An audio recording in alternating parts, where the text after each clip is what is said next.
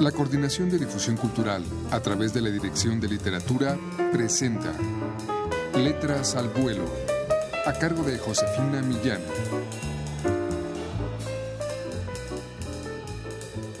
Amigos, muy buenas tardes.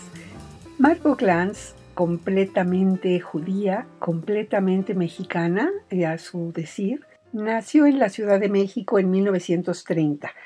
ha escrito más de 25 libros de ensayo y narrativa, entre los que se destacan las genealogías, Síndrome de naufragio, Sor Juana Inés de la Cruz, Saberes y Placeres. El libro que hoy les presentamos, y por mirarlo todo nada veía, es un recorrido por las noticias del mundo, unas trágicas, otras cómicas, otras banales.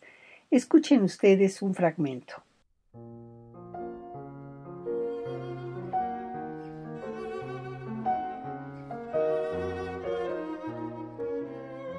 Al leer las noticias, ¿cómo decidir qué es lo más importante? Que Gustave Flaubert haya dicho que la felicidad es un placer que nos arruina,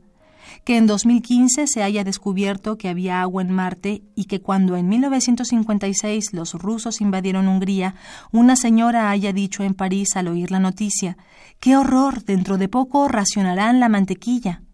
Que varios niños hayan perecido al estallar una bomba cuando pasaban por una calle que los afroamericanos vuelvan a ser víctimas de violencia policíaca en Chicago, que haya quien se pregunte por qué no se producen movimientos de rebelión antirracista como los que hubo en los Estados Unidos en los años 60 del siglo pasado con Martin Luther King o Malcolm X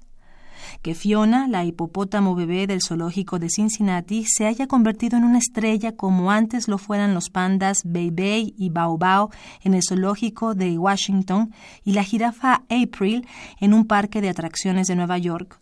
Que los científicos se pregunten si una máquina puede tener conciencia de sí misma. Que George Orwell haya escrito Vivimos en un mundo en el que es imposible ser bueno que granadas y ataques suicidas de Boko Haram causen 60 muertos en Nigeria, que Julio Iglesias y su esposa Miranda celebren sus 27 años de felicidad, que a un hombre le hayan dado en Mac desayuno una hamburguesa infestada de gusanos, o que rescaten a un bebé sirio que se ahogó, cuyo cuerpo quedó varado en una playa de Turquía, o que los cinturones explosivos usados en los tres atentados terroristas que mataron a 130 personas el pasado 13 de noviembre de 2016 en París fueran fabricados en Bélgica, o que descubrieran hielo en una pequeña luna de Plutón, o que un cóndor haya aterrizado en una calle, que nuestros gobernantes resulten una peor amenaza que Trump, que el ajo ayuda a proteger nuestro sistema inmunitario,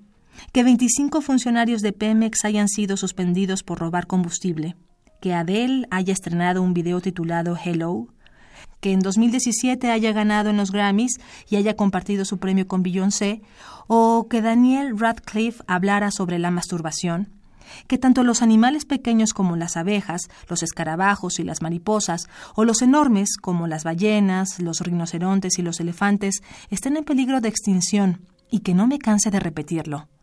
que el cantar de los cantares se vuelva obsoleto porque se está acabando la tierra de miel y leche de la Biblia? ¿Que la hipótesis de que una inteligencia artificial sea capaz de mejorarse a sí misma hasta volverse independiente del control humano se llame singularidad tecnológica? ¿Que Monsanto pueda imponerse a gobiernos de todo el mundo? que condenan a 20 años de prisión a un actor que interpretó a Jesús, acusado de violar a su hija de ocho meses?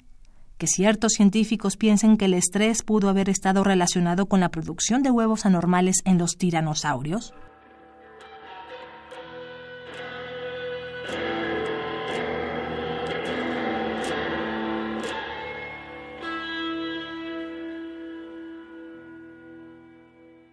Y por mirarlo todo, nada veía de Margot Glantz es el fragmento que escuchamos de este libro que se lee todo de corrido, sin pausas, sin puntos, casi sin aliento, y muestra la difícil tarea para el hombre de comprender todo lo que sucede en su entorno. Adquieran ustedes este libro en todas las librerías universitarias o llamando al 5622-6202. Muchas gracias por su atención. Gracias a María Sandoval en la lectura. Se despide de ustedes Josefina Millán. La Coordinación de Difusión Cultural, a través de la Dirección de Literatura, presentó Letras al vuelo, a cargo de Josefina Millán.